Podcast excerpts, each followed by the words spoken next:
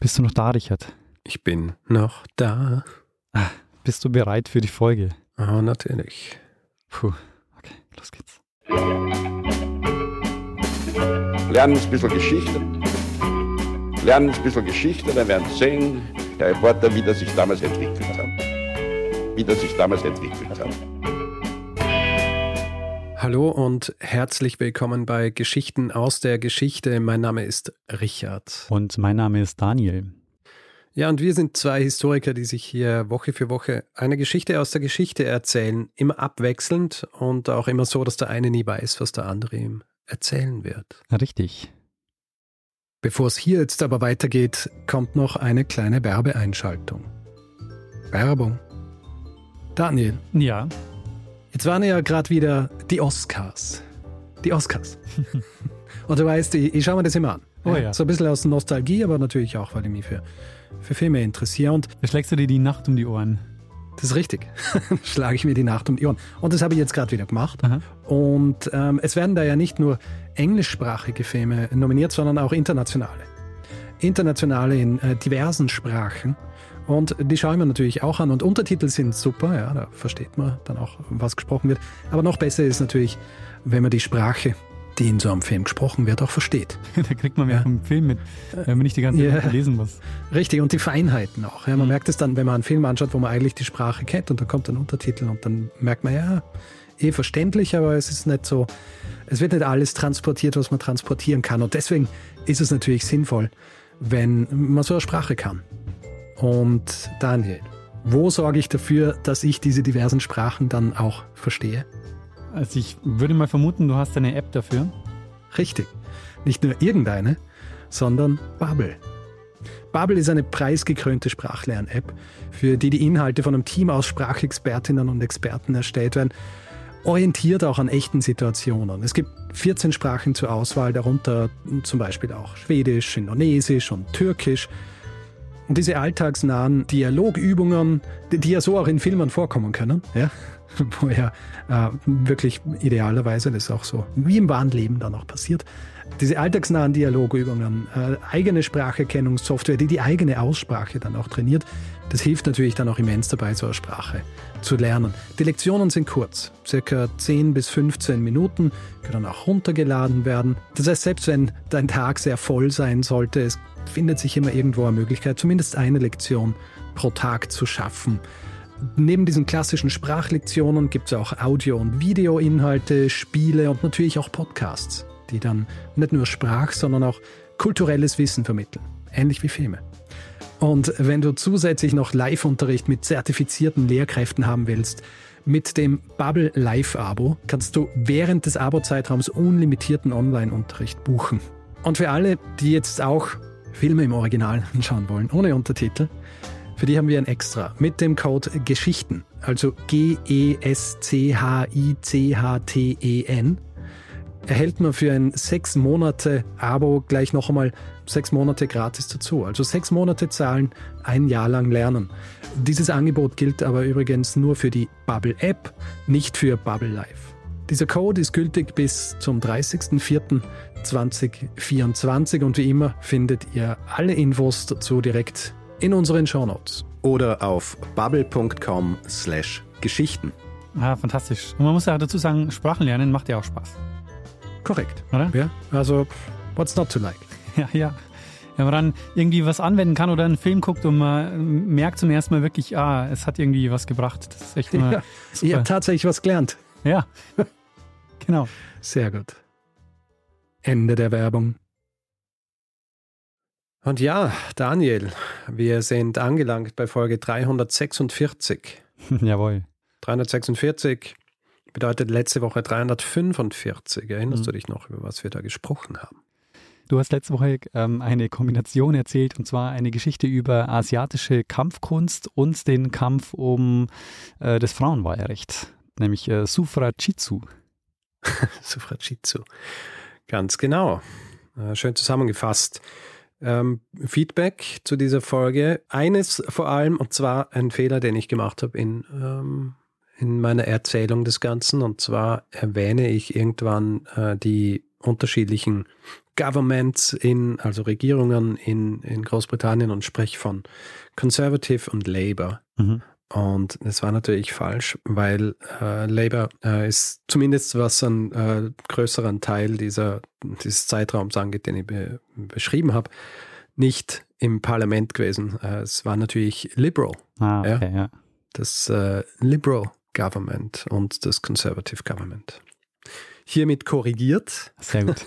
ähm, ja, Richard, gibt es sonst noch äh, was, was du zur letzten Folge erzählen möchtest oder was du noch an hausmeisterlichen äh, Themen hast? Ähm, nein.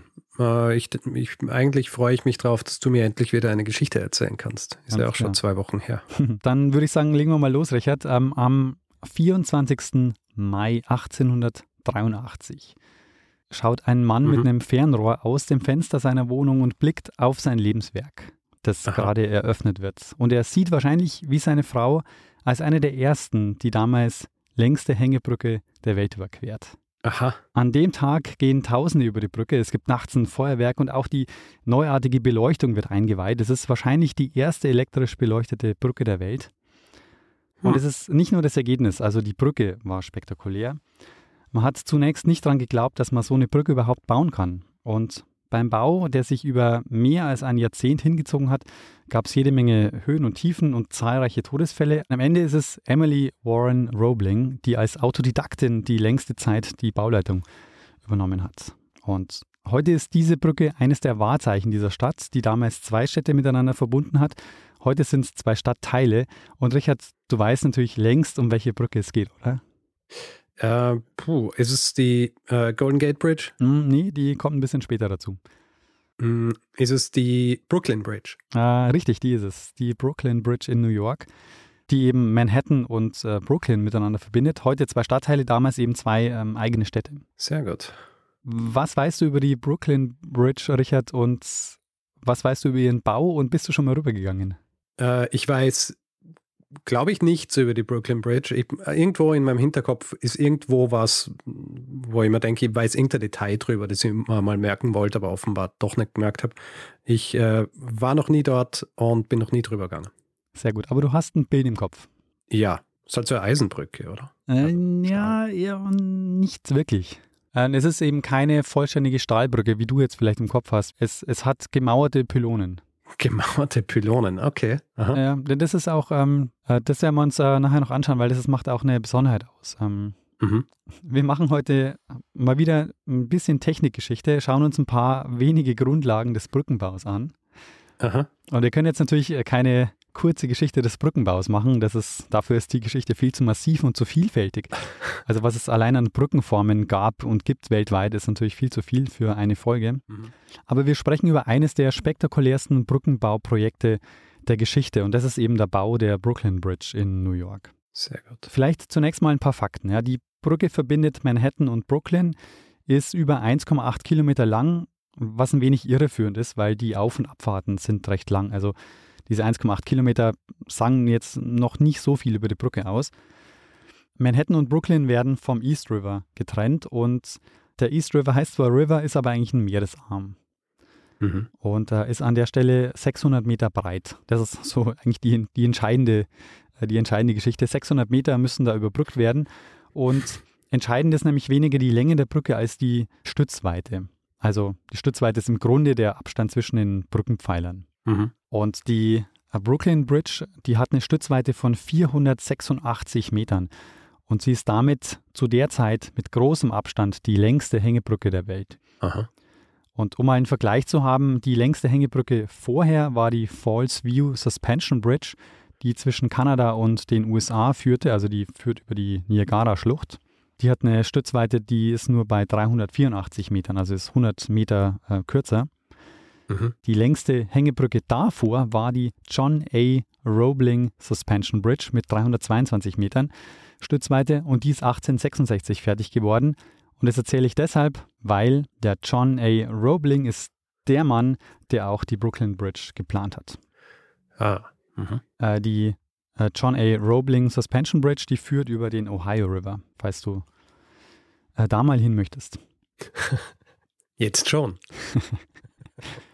Also der John A. Roebling, ähm, der ist also der Planer der Brooklyn Bridge und ist einer der Pioniere im Brückenbau zu der Zeit. Also er hat es äh, er hat's einfach geschafft, ähm, Brücken in neuen Dimensionen zu bauen. Mhm. Und ähm, Roebling wurde geboren als Johann August Röbling 1806 in Thüringen. Ah. Hat dann in Berlin an der Bauakademie studiert und ist damals schon fasziniert von Hängebrücken. Und man muss dazu sagen, die Zeit seiner Ausbildung ist auch die Zeit, in der es mit den Hängebrücken so richtig losgeht. Also so ab den 1820er Jahren ist das ungefähr. Mhm. Ähm, wir schauen uns das aber gleich noch ein bisschen genauer an.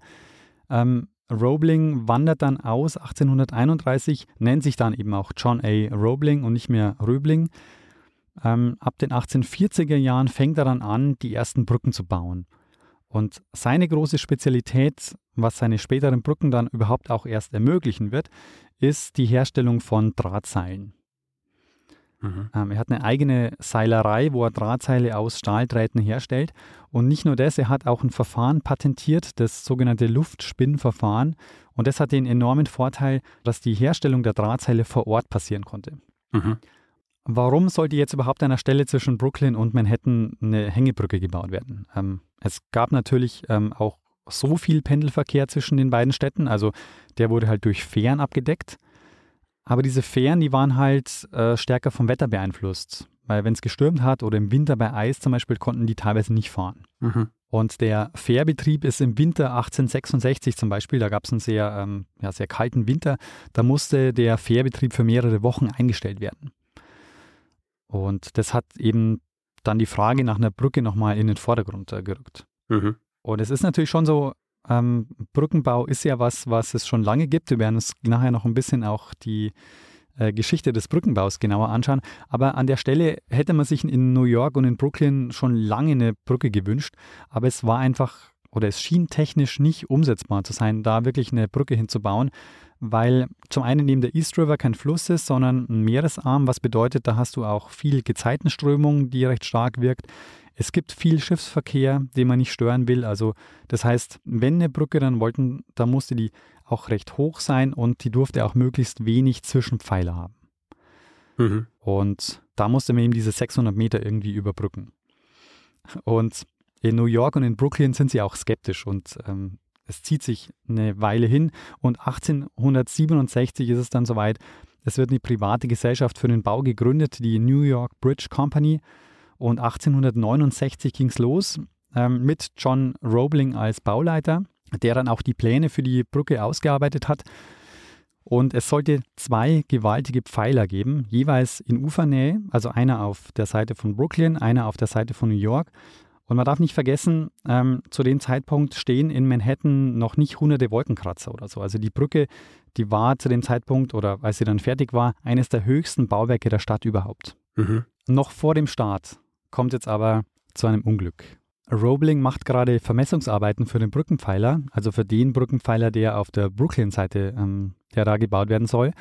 Und am 6. Juli 1869, da kommt es dann zu einem Unfall. Und zwar, er steht auf der Fähranlegestelle und die Fähre fährt ein und sein Fuß wird eingequetscht. Und zwar so schlimm, dass äh, sofort mehrere Zehen amputiert werden müssen.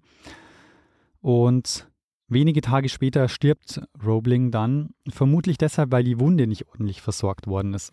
Also, Oh ähm, soweit ich gelesen habe, war es so, er hat darauf bestanden, weil er die Schulmedizin abgelehnt hat, hat er darauf bestanden, dass die Wunde nur mit Wasser versorgt wird. Nur mit Wasser. Nur mit Wasser. In einem Text war sogar die Rede davon, dass er sich eine Apparatur hat bauen lassen, die den Fuß ständig mit fließendem Wasser hat, äh, umspült hat. Tja. Ähm, naja, und äh, jedenfalls äh, stirbt er dann wenige Wochen später nach dem Unfall an einer Tetanusinfektion. Hm. Aber was passiert jetzt? Ne? Die Pläne sind da, die Baugenehmigung ist da, die Finanzierung steht, aber der Mann, der hinter all dem äh, steht, ist tot. Und es übernimmt sein Sohn, Washington Roebling. Mhm. Äh, Washington Roebling hat bislang noch keine einzige Brücke gebaut in seinem Leben und soll jetzt gleich mit der größten Brücke der Welt anfangen. Und äh, so als kleiner Spoiler, es wird seine einzige Brücke bleiben, die er baut. Mhm. Aber dass sie ihn ausgewählt haben, war jetzt kein Zufall. Also er war schon ins Thema eingearbeitet, er hat äh, von seinem Vater, also er hat seinem Vater auch schon länger geholfen und er war auch von Anfang an schon äh, Teil des Projekts, also war auch Stellvertreter von seinem Vater. Mhm. Und Washington Roebling muss jetzt erstmal ein Problem lösen, wahrscheinlich das schwierigste Problem des ganzen Projekts und ich verrate nicht zu viel, wenn ich dir sage, Richard, dass dieses Problem Roeblings Gesundheit kosten wird. Okay. Und zwar geht es um die Brückenpfeiler. Die mussten fest auf dem Grund des East Rivers verankert werden. Mhm. Und ich weiß nicht, wie es dir geht, Richard, aber es gibt so Fragen, die trage ich schon ein Leben lang mit mir rum.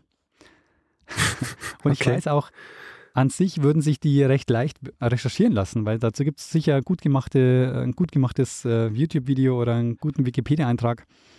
Ja. Aber trotzdem habe ich nie nachgeschaut. Und dieser Podcast ist für mich dann so die Gelegenheit, äh, sowas nachzuholen. Ja. Und die Frage, die ich mir bei Brücken schon immer gestellt habe, ist, wie lassen sich eigentlich die Pfeiler im Wasser verankern? Ähm, naja, mit, äh, mit anderem Metall, nicht? Mit so Haken wahrscheinlich. Du legst einfach einen Haken ins Wasser, der wird weggespült und gut ist. Dann gibt es halt, ja, das ist eine gute Frage eigentlich. Nein, man bohrt dann halt so in diesen, in diesen äh, Boden dort. Ja, Ja, und da macht so eine Art, äh, verankert es dann einfach dort mit Metall, das man ins Gestein bohrt oder so so in die Richtung. Also äh, um das mal sozusagen, es ist nicht ganz so einfach, weil du, du hast ja dann beim Fluss oder auch im Meer hast du erstmal ganz viel Sand und Kies, irgendwas, äh, alles, was nicht Ja, ja. tragfähig ist. Das muss erstmal weg. Man muss halt durch. Also da musst Und da Äh, stehst du aber so- mittendrin im Wasser. so tief das runter. willst du, du kannst ja nicht den East River umleiten in der Zwischenzeit. Nein, da hast du ja Taucher. Also das äh, funktioniert so nicht. okay. So, so einfach nicht, Richard. Äh, Das, Erklär, wie es erklär, wie es gemacht wird. Also die Frage, wie lassen sich eigentlich die Pfeile im Wasser verankern, ist äh, eine, die Brückenbauer und Brückenbauerinnen natürlich schon äh, seit Jahrhunderten, seit Jahrtausenden eigentlich umtreibt. Mhm. Und du weißt ja, Richard, ich komme ursprünglich aus Regensburg Mhm. und eines der Wahrzeichen der Stadt ist die Steinerne Brücke. Okay. Kennst du die? Nein. Ähm, die Steinerne Brücke ist Mitte des 12. Jahrhunderts gebaut worden und äh, zählt zu den ältesten erhaltenen Brücken in Deutschland überhaupt. Und Aha. die war wichtig, weil es war lange Zeit die einzige Donaubrücke zwischen Ulm und Wien. Hm. Und wenn du die Brücke nicht vor Augen hast, Richard, das ist eine Steinbogenbrücke. Also, Ja. ja. sie heißt auch Steinerne Brücke, aber äh, Steinbogenbrücke heißt, du hast, ähm, wie man sie von Römerbrücken kennt, du hast so diese, diese Bögen Ja. ähm, und auf diesen Bögen liegt dann die Fahrbahn. Also die Bögen halten oder tragen dann das Gewicht der Fahrbahn. ja. Bei der Steinernen Brücke liegen die Pfeiler bis zu 16 Metern auseinander. Das bedeutet, dass man für die 300 Meter, also so lang ist die äh, Steinerne Brücke, für die hat man deshalb 16 Bögen gebraucht. Mhm. Und wenn du dir das jetzt vorstellst im East River, wäre das natürlich keine Option gewesen. So viele Pfeiler hätte man da niemals bauen können. Ja. Und die Frage, also wie kriegt man jetzt diese Pfeiler äh, im Flussbett verankert, ist es so, du kannst nicht einfach nur einen Pfeiler ins Wasser stellen, weil der wird sofort unterspült und die Brücke stürzt recht schnell ein. Ähm, spätestens beim ersten Hochwasser. Und du Okay. kannst auch ohne trockene Baugrube nur sehr schwer ähm, graben, weil das sofort ja wieder zugespült wird. Also du kannst jetzt auch keinen Taucher runterschicken, der da ein bisschen äh, rumbuddelt, weil da natürlich sofort äh, das, der, der, der Sand wieder nachkommt. Ja. Ähm, in Regensburg hat man einfach auf einen sehr trockenen Sommer gewartet, mit dem, um mit dem Bauen anzufangen und hat dann das übrige Wasser der Donau äh, erstmal umgeleitet. Hm. Und dann haben sie die Pfeiler angelegt. Problem war aber, sie hatten keinen wasserfesten Mörtel. Okay. Und was zu einem recht charakteristischen Merkmal der Steinernen Brücke führt, nämlich die sogenannten Beschlechte. Wenn du mal ein Bild googelst, ich werde auch eins in die Shownotes geben, ähm, es gibt um jeden Pfeiler der, der Steinernen Brücke, gibt es so Steininseln. Und ähm, Mhm. die umgeben also diese Pfeiler, diese Steininseln und äh, die heißen Beschlechte und äh, die stabilisieren die Pfeiler und verhindern das Unterspülen. Diese Steininseln äh, führen aber auch dazu, dass das Flussbett an der Stelle äh, sehr eingeengt ist. Und Aha. ich kann mich erinnern, ähm, als Jugendlicher oder als Kind ist es so, dass man immer hört bei der Steinernen Brücke, wenn man da ist, dass da wahnsinnig viele Strudel sind und dass da die Strömung so stark ist. Aha. Und das ist deshalb der Fall, weil ähm, du hast ähm, bei der Brücke eben engst du das Flussbett äh, sehr stark ein und deshalb gibt es da eben so diese starken Strömungen. Mhm. Ähm, das hat man einige Jahrhunderte lang ähm, auch genutzt, nämlich man hat auf diese Beschlechte Mühlen gebaut. Mhm. diese Beschlechte wären aber wahrscheinlich nicht notwendig gewesen, wäre nicht so viel Wissen aus der Antike verloren gegangen. Denn die Römer hatten nämlich Baustoffe wie das Opus cementitium, auch bekannt als äh, römischer Beton, der recht widerständig äh, gegen Wasser ist. Mhm. Oder sie hatten auch das, äh, den Opus signinum, das war auch so eine Art Estrich für Böden, also da, den, der war eben auch sehr wasserabweisend. Das haben die eben auch für den Brückenbau benutzt. Ähm, also weil das war eben dann auch Beton oder Mörtel, den konnte man eben auch unter Wasser verwenden und konnte das dann ähm, stabiler bauen. Und die zweite Sache, die die Römer gemacht haben, um die Brückenpfeiler standfester zu machen, hm, war, sie tiefer zu verankern. Und das haben sie so gemacht, dass sie Holzpfeiler genommen haben und haben an diese Holzpfeiler unten Eisenspitzen dran gemacht. Und die haben sie dann schräg ins Flussbett gerammt, so tief sie halt gekommen sind. Mhm. Und sie haben ganz viele von diesen, von diesen Holzpfeilern da reingerammt, äh, haben die dann von oben beschwert mit Steinen. Und ähm, das heißt, die haben, ähm, dadurch, dass die sich dann so verkeilt haben, diese Holzpfähle, und dann auch tief unten im Flussbett waren, ähm, hatten die eine ganz gute Stabilität. Und das Mhm. war eben auch eine Möglichkeit, tiefer ins Flussbett runterzukommen. Okay. Aber du fragst dich natürlich, Richard, wieso gehen wir jetzt zurück bis in die Antike? Wir wollten doch eigentlich über die Brückenpfeiler der Brooklyn Bridge äh, reden. Schon, ja. Und das ist richtig, äh, wir kommen da auch gleich zu. Der Grund ist nämlich der, es gibt eine Technik, mit der die Römer bei einigen Brücken schon gearbeitet haben, die im 19. Jahrhundert entscheidend weiterentwickelt wird und solche riesigen Bauten wie die Brooklyn Bridge überhaupt erst ermöglicht haben. Hm. Und zwar war das ein sogenannter Fangedamm oder Kastendamm. Also du legst äh, das Stück, wo du arbeiten willst, trocken, indem du einen Kasten ins Wasser baust, der nach oben hin offen ist, Mhm. aber an den Seiten wasserdicht ist. Okay. Und ähm, den stellst du quasi ins Wasser, dann äh, pumpst du das Wasser, das du da drin hast, raus und hast dann eine Stelle, wo du diesen Kastendamm oder Fangedamm hast. Äh, und da kannst du dann dein Fundament drauf bauen. Hm. Okay. Und jetzt kommt die Idee dazu, die man im 19. Jahrhundert äh, hat, wo dieser Kastendamm weiterentwickelt wird. Und zwar zum sogenannten Senkkasten. Mhm. Ein Senkkasten wird auch äh, Caisson genannt. Und so ein Caisson ist ein geschlossener Kasten für Unterwasserarbeiten. Also der ist nach unten geöffnet und das Wasser wird dann rausgepumpt, beziehungsweise mit Überdruck äh, wird da gearbeitet.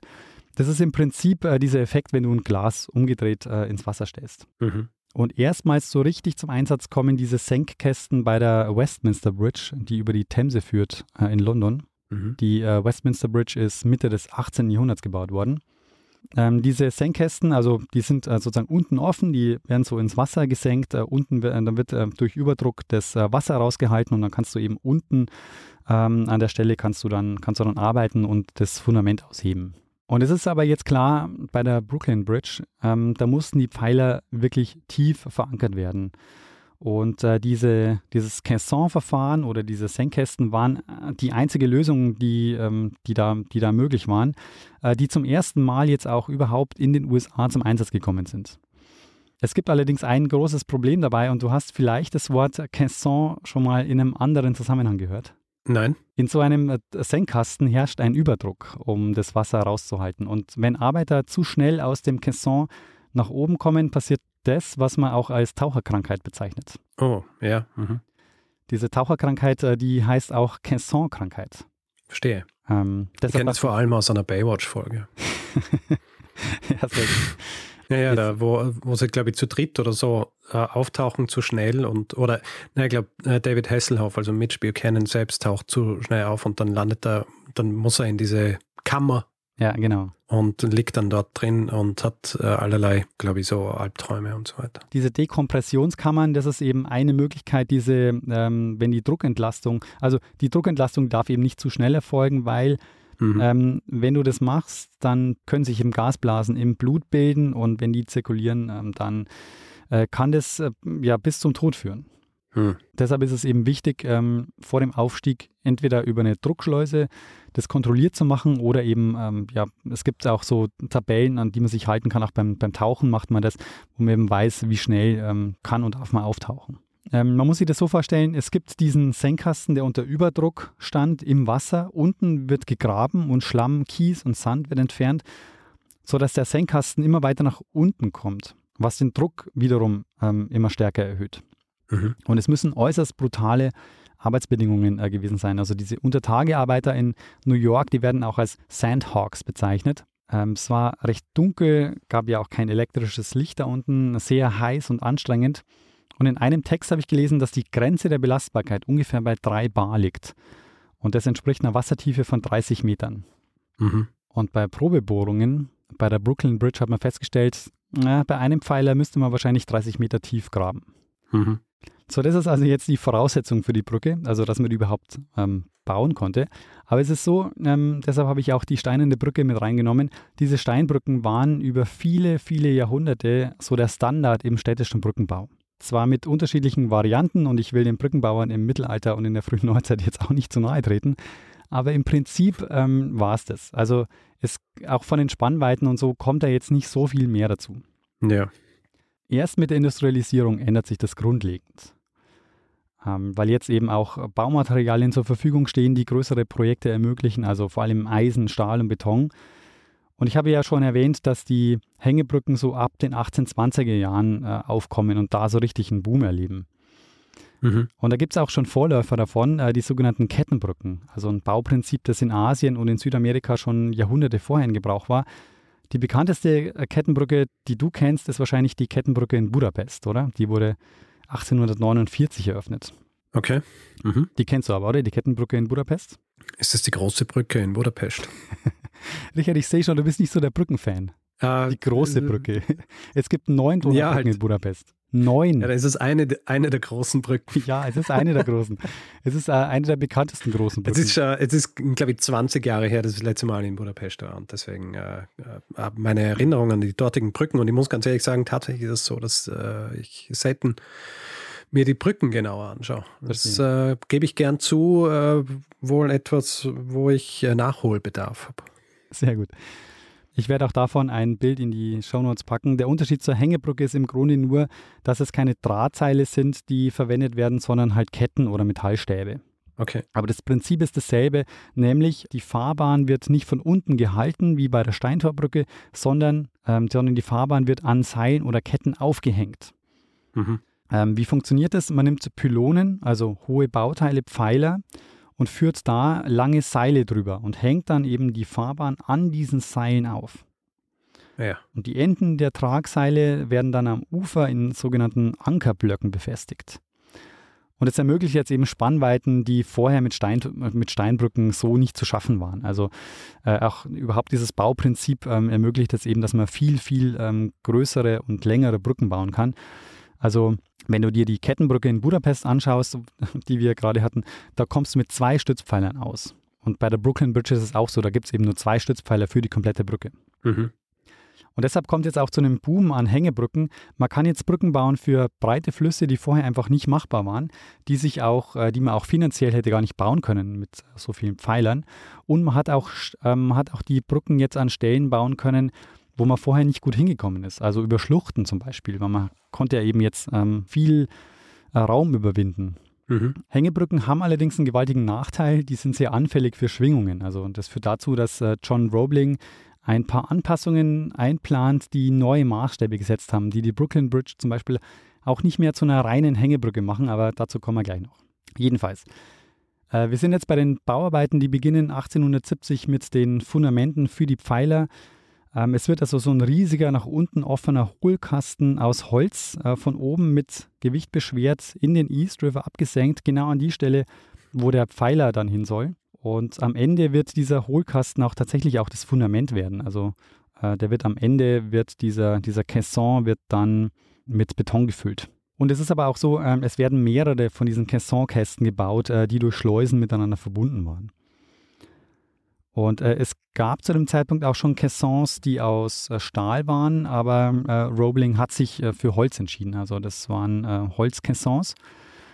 Und es war so, dass sie unten das Material abgetragen haben. Also die haben eben in diesem Caisson ähm, unten am Flussbett gearbeitet, haben den Schlamm, haben äh, Sand, Kies ähm, abtransportiert nach oben über diese Schleusen.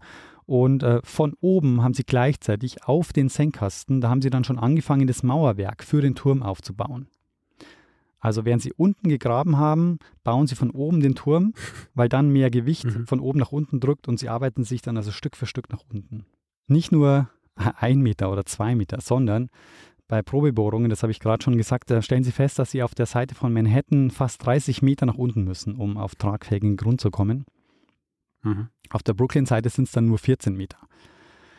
Also jetzt ist Ihnen ja noch nicht klar, dass die Taucherkrankheit oder die Casson-Krankheit äh, zum Problem werden wird. Aber diese 30 Meter sind eben auch ähm, ja, die Grenze der menschlichen Belastbarkeit. Mhm. Ähm, die Arbeiten waren unglaublich mühsam. Es war erst viel Schlamm, ähm, aber dann wurde es halt immer härter und äh, aber immer noch nicht tragfähig, sodass sie am Ende nur noch 15 Zentimeter in der Woche geschafft haben, die sie nach unten gekommen sind. Mhm. Deshalb haben sie dann irgendwann angefangen mit Dynamit zu arbeiten.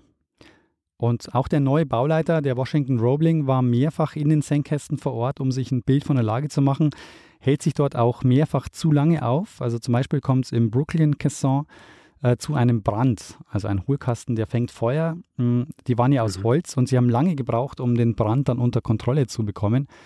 Einige Fugen haben sie nämlich damals mit Teer abgedichtet und das war eine sehr schlechte Idee, weil die haben sich dann entzündet.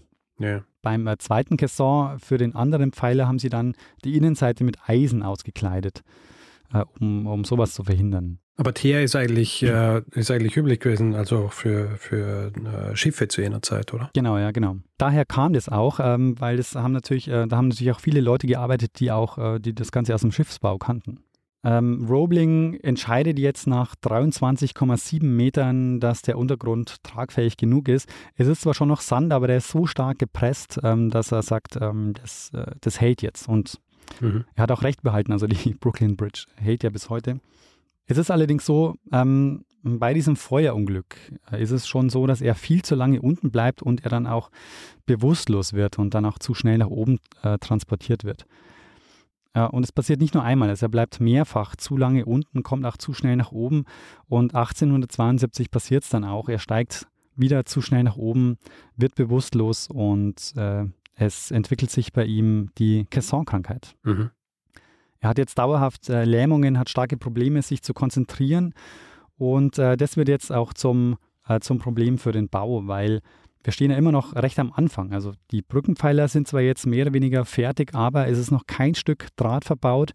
Der Bau wird noch elf Jahre lang dauern. Es ist noch keine Fahrbahn aufgehängt, gar nichts. Und äh, Washington Roebling ist aber jetzt schon klar, der ähm, braucht Unterstützung. Und ich kann es am Anfang schon angedeutet, äh, wer äh, dann die Bauleitung jetzt übernehmen wird. Es ist nämlich äh, seine Frau, Emily Roebling, Mhm. Die äh, jetzt die Projektleitung übernimmt und sich das Wissen, das sie dazu braucht, selbst beibringt. Washington Roebling hat ähm, den Baufortschritt nur noch mit einem Teleskop von der Wohnung in Brooklyn aus beobachtet. Es heißt, er war nie wieder auf der Baustelle und hat keine einzige Sitzung der Brückengesellschaft mehr besucht. Hm. Stattdessen hat jetzt eben Emily Roebling die Koordination und die Kommunikation vor Ort übernommen. Mhm. Und es ist interessant, weil ich habe zur Vorbereitung äh, natürlich viel im New York Times Archiv äh, gelesen. Und äh, Mhm. da gab es zum Beispiel auch einen Beitrag, in dem sie gewürdigt wurde, also Emily Roebling. Da heißt es in einem äh, eigenen Beitrag über sie am Tag der Eröffnung, Since her husband's unfortunate illness, Mrs. Roebling has filled his position of Chief of the Engineering Staff. Also da wird schon mal anerkannt, dass sie jetzt tatsächlich auch ähm, die Chefingenieurin war. Aber es geht noch weiter. Es heißt dort, Miss Roebling applied herself to the study of engineering and she succeeded so well that in a short time she was able to assume the duties of Chief Engineer. Hm. Also sie hat sich dazu die notwendigen mathematischen und Ingenieurkenntnisse im Selbststudium ähm, beigebracht, also auch zum Beispiel die Grundlagen in der Bautechnik oder Statik, weil sie musste ja eben auch mit den Leuten vor Ort ähm, reden und diskutieren. Mhm. Das hat sie dann die nächsten elf Jahre lang gemacht. Ähm, also die eigentlich längste Zeit des Baus äh, war sie praktisch die Bauleitung. Mhm. Es gab natürlich auch Pläne, den Washington Roebling abzusetzen, weil er eben nie anwesend war auf der Baustelle und eben an keinen Sitzungen mehr teilgenommen hat ähm, und weil es auch zu Verzögerungen kam und die Baukosten immer höher wurden. Aber äh, das heißt, äh, offiziell war noch immer er der Bauleiter. Genau, richtig, ja. Offiziell hat, äh, hat er es gemacht. Hm. Aber es war eben so offensichtlich, dass selbst die New York Times äh, geschrieben hat, dass es seine Frau Ja. Mhm. Ähm, Richard, was glaubst du, wie viel Kilometer Drahtseil wurde über den Fluss gespannt für die Brooklyn Bridge? Wie viele Kilometer? Also, ähm, naja, ich würde sagen 20 Kilometer. Also der, der Draht, ähm, ähm, es wurde ja quasi aus Draht auch Seil hergestellt. Und ähm, Ach so, also nicht das Seil, sondern wie viel Kilometer Draht, das dann in Seile geflochten genau, wurde. ja genau. Ach so, ja, dann sind es wahrscheinlich äh, 1000 Kilometer. Genau, es sind äh, 22.500 Kilometer Drahtseil. Genau, sagt er.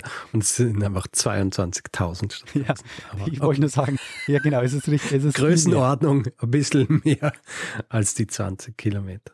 Es gibt halt vier Haupttragseile, aber ähm, noch viel mehr Draht, der, der da rumgespannt wurde. Wir werden gleich noch ein bisschen mehr auch über den, die Verdrahtung reden.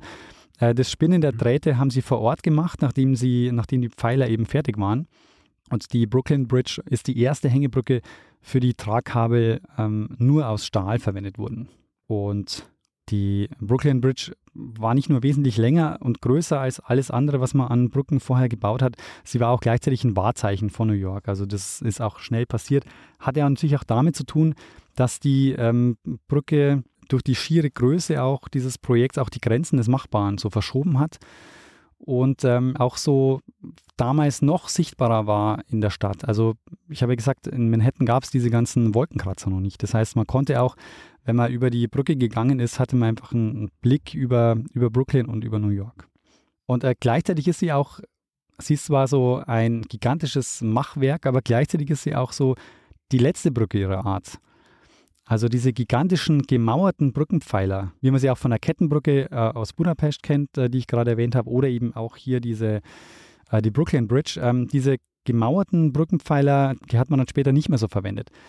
Man erkennt es ganz gut heute. Es gibt inzwischen drei Brücken über den East River. Mhm. Und schon äh, bei der ersten ähm, Brücke, die danach gebaut wurde, nämlich die Williamsburg Bridge, die wird 1903 eröffnet, also nur 20 Jahre später. Und da ist es schon so, ähm, da sind die Pylone komplett aus Stahl. Mhm. Du hast die Golden Gate Bridge auch schon angesprochen, das ist auch so. Das, äh, da baut man die Pylone einfach aus Stahl. Ja. Ähm, ich habe schon angedeutet, die Schwäche von Hängebrücken ist, dass sie anfällig sind für Schwingungen.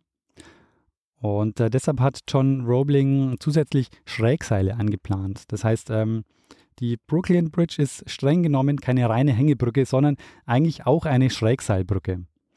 Und Schrägseilbrücke heißt, dass du ähm, oben auf dem Brückenpfeiler schräge Seile zur Fahrbahn laufen lässt. Das sieht dann so ein bisschen spinnennetzartig aus. Mhm. Das war auch wieder ein Meilenstein im Brückenbau. Soweit ich das gesehen habe und gelesen habe, baut man heute eigentlich statt Hängebrücken nur noch Schrägseilbrücken. Mhm. Äh, ein gutes Beispiel dafür, ich habe mal wieder ein Beispiel für dich rausgesucht, aber ich weiß nicht, ob du es kennst, Richard, die Donaustadtbrücke. Weil ich keine Brücken kenne. die Donaustadtbrücke. Donaustadtbrücke, fährt die Aha. U2 drüber. Aha. Äh, das, Ja, ich ist, äh, weiß, dass die über Brücke fährt, ja. äh, das ist eine sehr typische Schrägseilbrücke. Du hast äh, so eine Pylone und von dieser Pylone gehen, ähm, gehen so fächerförmig, äh, gehen so Seile nach unten auf die Fahrbahn. Das, eben, das ist eben die Brückenbauart, die man heute wählt statt der Hängebrücke. Und die Brooklyn Bridge ist eben schon so, ein, so eine Mischform. Ja. Ein Vorläufer quasi. Genau. Gekostet hat das Ganze über 15 Millionen ähm, Dollar. Hört sich in heutigen Maßstäben jetzt nicht so viel an, aber geplant war eigentlich nur die Hälfte. Wie viel? 15 Millionen Dollar? Ja. Damalige Dollar. Damalige Dollar, ja. Das ist schon sau viel. also inflationsbereinigt. Puh. Es gab damals auch einige Betrüger, ja, die haben zum Beispiel auch die, die Mautrechte ähm, fälschlich verkauft. An, also es war so, pro Fahrzeug mussten, mussten 5 Cent bezahlt werden, wenn man über die Brücke wollte und pro ähm, Fußgänger wurde ein, musste 1 Cent bezahlt werden. Mhm. War natürlich auch erstmal ein, ein privater Betreiber für diese Brücke, die war noch nicht im Besitz der Stadt. Mhm. Ähm, und es gab auch Leute, die haben eben fälschlicherweise diese Mautrechte verkauft ähm, an Gutgläubige. Und es gab auch Leute, die haben ähm, die Grundstücke, die quasi bei den Zufahrten waren, auch äh, teuer verkauft, aber eben betrügerisch verkauft. Mhm. Also haben Leute damit übers Ohr gezogen. Und äh, deshalb gibt es heute noch diesen Spruch, ähm, weiß nicht, ob du den schon mal gehört hast, Selling the Brooklyn Bridge. Nein. ähm, das sagt man eben, äh, wenn die Gutgläubigkeit von jemandem ausgenutzt wird, dann Hm. sagt man äh, Selling the Brooklyn Bridge. Ja, so wie der Lustig, der den Eiffelturm verkauft. Genau.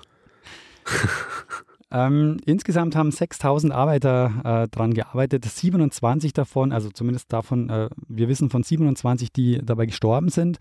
Man kann aber natürlich davon ausgehen, dass viele, viele Hunderte ähm, an der Taucherkrankheit äh, gelitten haben nach dem Bau. Mhm. Aber da äh, haben wir natürlich keine genauen Zahlen.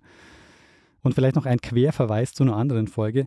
Äh, es gab immer mal wieder ähm, Stimmen, ähm, die die Stabilität ähm, der Brücke in Zweifel gezogen haben. Mhm. Und äh, deshalb hat ein Mann ähm, da eine kleine Show draus gemacht, äh, den wir schon mal kennengelernt haben, nämlich in Folge 328. Hast du eine Idee, wer das sein könnte? 328. Ähm, äh, P.T. Barnum. Ja, genau, der war's. Äh, der hat nämlich sein Winterquartier in Brooklyn gehabt und der hat, äh, ist deshalb einmal mit 21 Elefanten über die Brooklyn Bridge gegangen. Unter anderem war auch Jumbo dabei, Aha. um eben zu zeigen, die Brücke ist äh, äußerst stabil. Sehr gut. Aber, Richard, nur wenige Tage nach der Eröffnung kam es zum größten Unglück der äh, Brücke bislang. Mhm. Äh, du musst dir vorstellen, über der Fahrbahn äh, und den Eisenbahnschienen ähm, befand sich oder ist immer noch so, dass der Fußgängerüberweg über allen ist. Ja. Und äh, das macht auch so ein bisschen den Reiz dieser Brücke aus, weil du hast eben die, die beste Position hast du eigentlich als Fußgänger. Ja. Und einige Tage nach der Eröffnung am 30. Mai, das war ein Feiertag, ich weiß nicht, ob du das mit dem 30. Mai verbindest, da war Decoration Day. Hast du davon schon mal gehört? Nein? Äh, der Decoration Day ist der Vorgänger oder äh, heute, heutzutage heißt der Decoration Day Memorial Day. Ah, okay. Man hat den in den äh, 1970er Jahren umbenannt.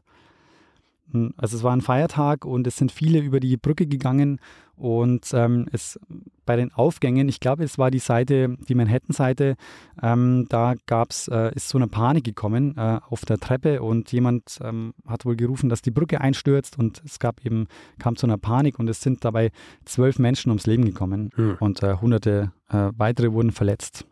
Aber die Brücke selber, ähm, also es tatsächlich ist nie die Gefahr bestanden, dass sie einstürzt, oder? Genau. Die Brücke wurde natürlich immer mal wieder auch äh, saniert. Also jetzt gerade im Moment ist es auch so, dass äh, 2022, glaube ich, äh, werden auch große Sanierungsarbeiten nochmal fertig. Aber äh, im Grunde genommen, ja, die Brücke steht stabil dank der wirklich tiefen, äh, tief verankerten äh, Pylonen, die sie da gebaut haben und auch der, der hochwertigen Drahtseile, die sie da verwendet haben.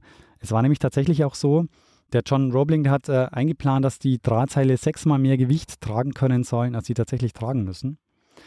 Mhm. Und äh, das war eine gute Entscheidung, weil es stellt sich dann nämlich später raus, dass es eine Firma gab, die hat minderwertigen Draht verkauft. Der war aber schon verbaut, also den konnten sie dann nicht mehr rausnehmen. Ähm, was äh, wirklich auch die zu einer Qualitätsminderung gekommen ist. Also am Ende waren es dann eben nur noch, äh, hat man eben festgestellt, dass die Brücke nur noch viermal so viel Gewicht tragen kann. Ähm, Mhm. und nicht mehr sechsmal. Aber eben dadurch ähm, war eben ein bisschen mehr Luft und war quasi gewährleistet, dass es trotzdem noch funktioniert. Ja, sehr gut. Ja, und Richard, das war meine Geschichte über den Bau der Brooklyn Bridge und wie es dazu kam, dass Emily Warren Roebling, die Schwiegertochter des Brückenplaners, die Bauleitung übernommen hat. Und ja, eines der spektakulärsten Brückenbauprojekte der, äh, der Welt ähm, erfolgreich äh, gemeistert wurde.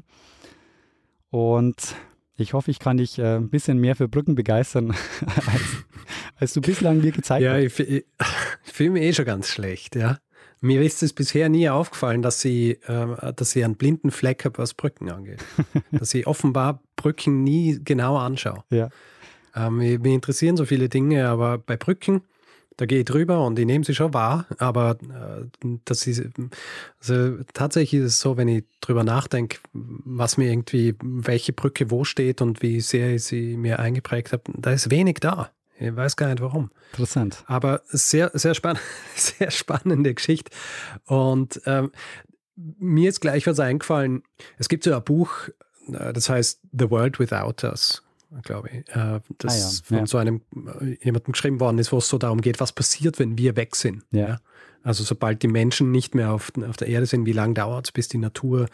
Und da schreibt er äh, darüber, dass eben solche Brücken, dass die traditionellerweise so overengineert sind. So wie du das jetzt äh, eben gesagt hast, mit äh, sechsmal die, die, äh, die Tragfähigkeit und so weiter. Ja. Und dass das traditionellerweise so ist, dass solche Brücken, und deswegen würden solche Brücken ähm, relativ lang halten, außer eben, dass sie, also und da, da sind ja zum Beispiel auch bei Brücken ist es so eingebaut, dass sie sich verziehen können bis zu einem gewissen Grad. ja, genau. Ja. Das heißt, diese, diese Brücken würden äh, noch ziemlich lang halten. äh, nachdem, wir, nachdem wir weg sind, weil sie eben so produziert worden sind, dass sie, dass sie im Grunde ewig halten. Also äh, sehr spannend. Jetzt weiß ich zumindest über die Brooklyn Bridge ähm, alles, was man über die Brooklyn Bridge wissen muss und kann äh, in Zukunft grundsätzlich solche Brücken auch mit ein bisschen anderen Augen betrachten. Vor allem kann ich mir dann auch überlegen, wie umständlich war es, diese Brücke zu bauen. Ja, zum Beispiel. Du könntest. Und hier diese Pylonen aufzustellen. Bei der nächsten Brücke, Richard, die du überquerst, überlegst du dir mal, was ist es für eine Brücke? Ja, genau. Es ist eine Hängebrücke, es ist eine, eine Kettenbrücke. Es gibt natürlich noch viel, viel mehr Brückenarten. Ich will jetzt nicht die ja, ja. Äh, Brückeningenieure und Ingenieurinnen äh, triggern. Ähm, aber ähm, Brückenbau an sich, also finde ich äh, unglaublich faszinierend, weil das einfach auch Bauwerke sind, die äh, wirklich auch ähm, ja, ziemlich große Herausforderungen ähm, waren und sind. Ja, außerdem so verbindende Bauwerke. ja, mag, magst du singen? über diese Brücke, über sieben Brücken, wie heißt's? ja. Nein. Aber sehr gut. Ja, äh, haben wir mal, haben wir jetzt mal eine Brückenfolge. Haben wir tatsächlich noch nie eine Brückenfolge gehabt, gell? Naja, ich äh, dabei, weiß, weiß dabei, also 19. Jahrhundert ist ja, glaube ich, was eben solche Brücken angeht, sowieso interessant. Ich kann mich erinnern, dass ich ja mal ähm, was gesehen habe über, also so diese diese typischen Architekten Großbritanniens ähm, im 19. Jahrhundert, die dann auch so Brücken gebaut haben und die auch immer so voller Katastrophen waren. Ja, ich kann mich erinnern an irgendeine Doku, die ich mal gesehen habe, von so einer riesigen Brücke, ich glaube in Schottland, äh, die gebaut worden ist, die dann gleich mal eingestürzt ist, ja. ähm, bevor sie überhaupt eröffnet worden ist. Ja. Und dann wieder aufgebaut werden hat müssen, wo auch etliche Leute gestorben sind dabei, weil es einfach extremst ähm, gefährlich war. so eine Brücke zu bauen. Brückenbau war zu dem Zeitpunkt, und das sieht man bei der Brooklyn Bridge ja auch einfach wirklich, die haben damit einfach die Grenzen dessen, was man ähm, ingenieurstechnisch äh, machen kann, wirklich auch einfach ausgereizt. Mhm. Und das, ja. finde ich, macht sie auch einfach sehr spannend. Ja. Und wenn man eben sieht, über wie viele Jahrhunderte ja. dass der Brückenbau eigentlich recht konstant war. Ja, ja. Naja, und dann neue Materialien äh, bieten dann halt neue Möglichkeiten. Ja, genau. Sehr gut. Ähm, eine sehr spannende Geschichte. Daniel, war das ein Hinweis? Ja, es war tatsächlich ein Hinweis und zwar ähm, habe ich den bekommen von Vanessa und von Florian. Beide unabhängig voneinander oder als Team? Genau, beide unabhängig voneinander. Ähm, ja, verstehe.